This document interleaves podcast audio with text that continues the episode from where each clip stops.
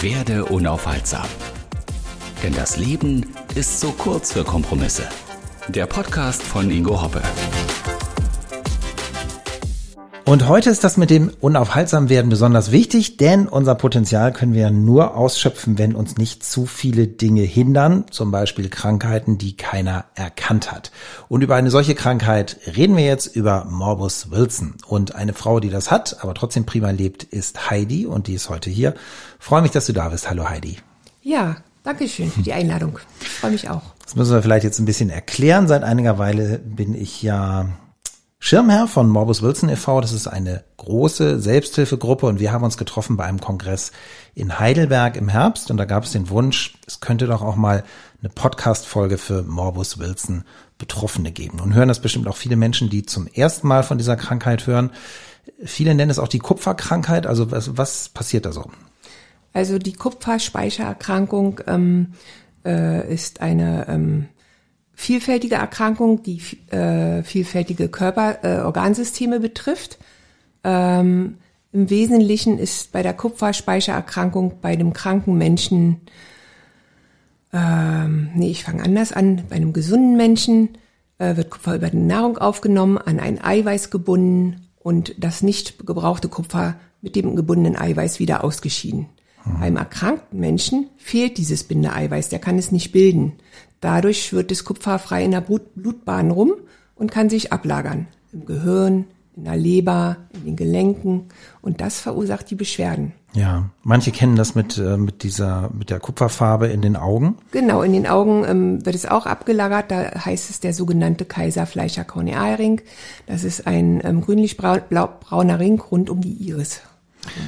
Vor Jahrzehnten noch wurde das kaum diagnostiziert. Also ich weiß von einer Freundin, die wirklich darum kämpfen musste, im Krankenhaus zu bleiben und hat immer gesagt, testet mich nochmal, irgendwas stimmt doch nicht mit mir.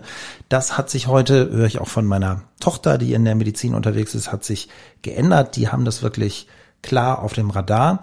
Wie, wie war das bei dir? Also als du gemerkt hast, da habe ich irgendwas. Wie alt warst du? Was ist da passiert?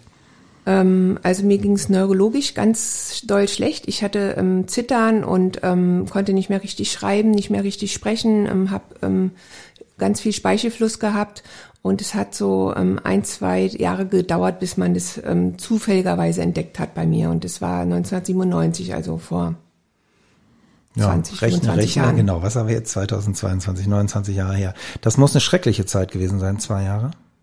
Ja, ja. Das war schlimm. Also für einen, für, mein, für meine Eltern, die, die wussten, die wussten gar nicht, was mit mir los ist. Für mich war das eher, ich konnte halt nicht mehr. Aber ähm, für meine Eltern, die wussten gar nicht, und äh, ob ich jetzt sterbe oder was auch immer. Und ähm, Gott sei Dank durch Zufall wurde es entdeckt. Was heißt denn durch Zufall? Du warst ähm, bei verschiedenen Ärzten? Ich war ähm, bei ganz vielen Neurologen. Dann hat irgendjemand kam mir irgendjemand auf die Idee, mal ein MRT vom Kopf zu machen. Und da wurden dann ominöse graue Stellen gesehen. Das waren die Kupferablagerungen. Und dann kam ich in ein Fachkrankenhaus für Neurologie und dort wurden ganz viele Tests gemacht. Und irgendwie im Labor hat jemand zufällig entdeckt, die Kupferausscheidung ist ähm, sehr hoch bei mir, also es ist ungebundene Kupfer. Und daraus mhm. sind sie dann gekommen. Also damals waren die noch nicht so weit in der Medizin. Heute würde das viel, viel schneller gehen. Ja. Auch ein bisschen äh, dank der Selbsthilfegruppe, die ihr und viele andere dann später gegründet habt. Da geht es ja darum, Öffentlichkeit zu bekommen und auch zu sagen, guck da mehr hin. Das hat ja ganz gut funktioniert.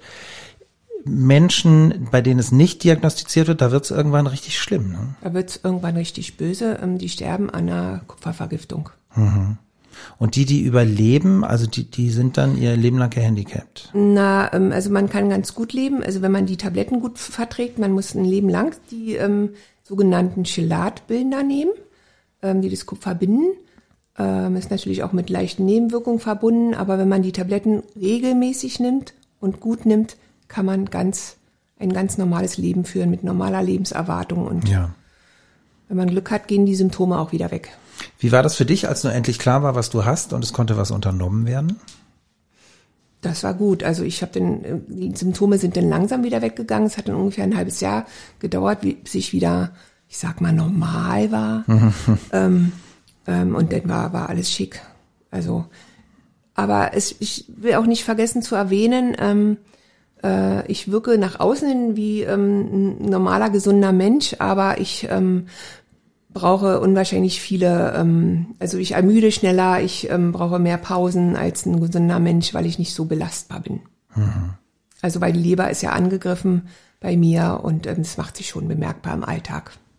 Ja, aber du führst jetzt ganz normales Leben, du hast Kinder, also es ist jetzt ja. nicht so, dass es dich. Also man kann als Morbus Wilson erkrankter ganz normal, also gerade als Frau ganz normal Kinder bekommen. Äh, man soll nicht die Tabletten absetzen. Ähm, und ich führe ein ganz normales Leben mit zwei Kindern und Mann hm. und Kater. Wie war das für deine Eltern, als endlich wieder alles gut wurde? Schön.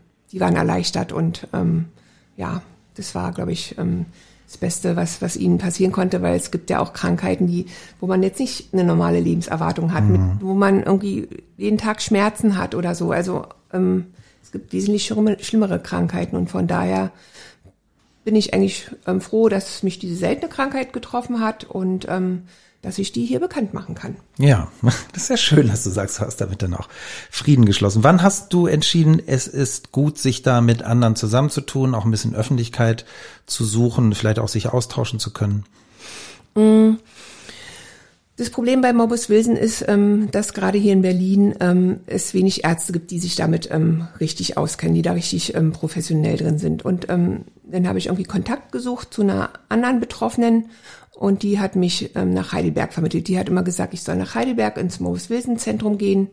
Und so bin ich ähm, zum Verein gekommen. Mhm. Und was hat das, äh, bedeutet das für dich? Was hat das so für, für Auswirkungen, sich mit anderen austauschen zu können? Klar, es ist wahrscheinlich auch mal entspannend, mit Leuten zu reden, die, denen musst du nicht lange was erklären. Ne? Ja, genau. Es gibt, man sagt so schön, die große Morbus Wilson Familie.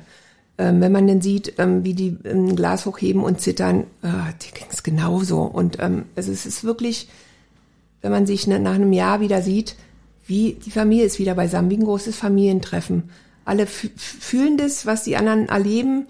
Ähm, dann sind die Ärzte, die sind auch, mit denen kann man ähm, ganz normal reden. Man ist nicht nur eine Nummer bei den Ärzten, man ist wirklich, man wird ernst genommen von denen, weil die sich auch für die Krankheit interessieren und ähm, auch forschen.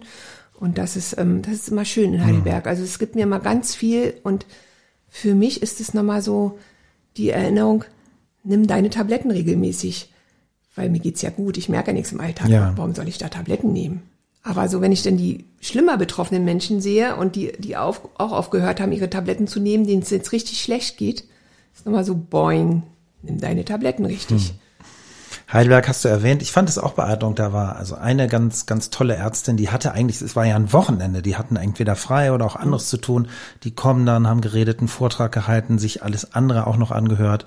Äh, auch noch ein paar andere Professoren, die, die euch alle schon kannten und für die das wirklich ein Anliegen ist, ihr freies Wochenende dann mit euch zu verbringen, zu erzählen, was sie Neues in Erfahrung gebracht haben, von euch zu profitieren. Hat tatsächlich was Eingeschworenes ein bisschen. Ja, ja, das war auch schön. Mhm. Ja. Und heute haben wir ja schon gesagt, wenn heute Kinder und Eltern merken, hey, mein Kind hat das, das geht schneller mit der Diagnose, oder? Also ich sag mal so, die Krankheit ist jetzt bekannter, auch ähm, dadurch, dass sie jetzt in verschiedensten Fern Fernsehserien schon mal ähm, ähm, vorkam. Ähm, und ich glaube, die Medizinstudenten, die haben die Symptome viel besser auf dem Schirm und ähm, sind auch schneller als damals. Ähm, wird man mal in MRT geschoben oder wird mal irgendwie eine Leber per Ultraschall untersucht, als es damals noch der Fall war, ja. als bei, bei mir die Symptome auftraten. Das ist ja eine Erbkrankheit, oder? Ja, die ähm, wird autosomal rezessiv vererbt. Das heißt, beide Eltern haben ein kaputtes Gen und dann kann es bei den Kindern auftreten. Mhm. Ähm, ich kenne auch einige, ähm, wo Geschwister betroffen sind. Ähm, mein Bruder hat es Gott sei Dank nicht erwischt. Ja, und bei deinen Kindern ist auch nichts. Bei meinen Kindern ist die Wahrscheinlichkeit sehr gering, weil da müsste ja mein, äh, der Vater der Kinder müsste ja dann auch dieses Gen gehabt haben ähm, oder haben. Mhm. Und es ist 0,01 Prozent, dass meine Kinder das haben. Und bisher sind noch keine Symptome aufgetreten. Ja, dann gehen wir davon aus, dass das alles gut bleibt. So diese, diese Einschränkung, ich habe ja am Anfang gesagt, ich finde aber besonders schrecklich, wenn Menschen ihr Potenzial nicht ausschöpfen können aus irgendwelchen Gründen. Also entweder weil, das, weil sie in einem Umfeld sind, dass das nicht erlaubt und sie wechseln das Umfeld nicht oder Krankheit gehört auch dazu. Bei dir war es aber nicht so. Ne? Dein, du hast dein Leben dann, es war noch rechtzeitig, du hast dein Leben so gelebt, wie du wolltest. Ja, im Prinzip schon. Also was, was bei mir, ähm, was mir jetzt ein bisschen wehtut, ist, dass ich hatte genau die ganz schweren Symptome während meiner Abiturprüfungszeit. Hm. Und ähm, ähm, ich bin bestimmt dadurch durch die Abiturprüfung gefallen, habe also kein Abitur, aber ähm, ich komme jetzt auch ohne Abitur klar in meinem Leben und mir geht's richtig gut. Ja, also es hat dich dann ein bisschen eingeschränkt, aber du hast das Beste draus gemacht. Ja. ja. Aber ich, also mich würde mal interessieren, wo ich gelandet wäre mit Abitur und Studium und wo ich dann jetzt wäre. Das ist ja, glaube ich, in jedem Lebensweg, ob mit oder ohne Morbus Wilson so. Dass genau. Man, das entscheidende Frage wäre, wie wäre es, wenn wir anders abgebogen wären. Ne? Es gibt ja so die Theorie mit, mit Paralleluniversen, in denen dann dein, dein Ich dort andere Dinge gemacht hätte, wer weiß, ja. ja. ja. vielleicht erfahren wir das irgendwann mal, aber das werden wir jetzt heute hier nicht, äh, nicht schaffen. Leute, die diagnostiziert werden, die das auch haben, würdest du denen sagen, macht mit, also seid Teil von Morbus Wilson e.V. oder sollen die lieber für sich alleine klarkommen? Auf jeden Fall. Also der Morbus Wilson Verein ähm, ist, wie gesagt, eine große, wie eine große Familie. Das ist total, also es gibt einen auch ganz viel. Je mehr man in einer Gemeinschaft sind, ähm, ähm, desto besser. Also man, man nimmt ganz viel mit an diesen, auf diesen Morbus Wilson Treffen, auch Erfahrungen von anderen, wie die umgehen ähm, mit den Nebenwirkungen, wie die ihre Tabletten nehmen. Also die Tabletten muss man nämlich nüchtern nehmen. Ähm, und ähm, ja, also es ist, ich würde jedem auf jeden Fall raten, werde Mitglied im Morbus Wilson Verein. Ich habe äh, das erste Mal erinnere ich mich, also kurz nachdem es losging mit der Schirmherrschaft, hatte ich was äh, auf Instagram gepostet. Da meldete sich eine Frau aus Bayern, die auch sagt, ich bin damit ganz allein und wo gibt's da Kontakt? Und die hat sich später gemeldet und gesagt, es hätte ihr sehr geholfen. Und sie hätte es so als so beglückend empfunden, sofort auf Menschen zu stoßen, mit denen sie gleich ein, eine Ebene hatte, nichts erklären musste. Ja, das ist wahrscheinlich entlastend. Ja, ja genau.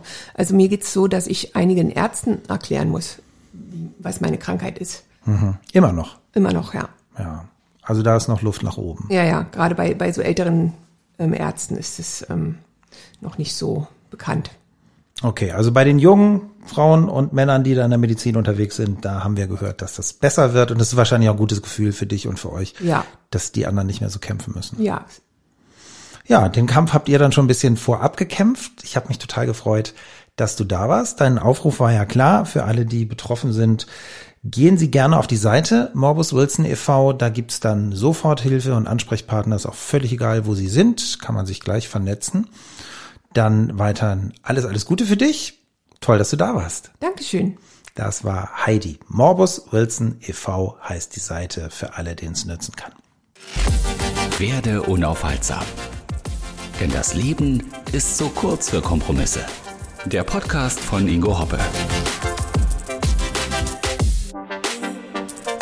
Werde unaufhaltsam. ingo-hoppe.de. Außerdem bei Facebook, bei YouTube und überall dort, wo es Ingo Hoppe gibt.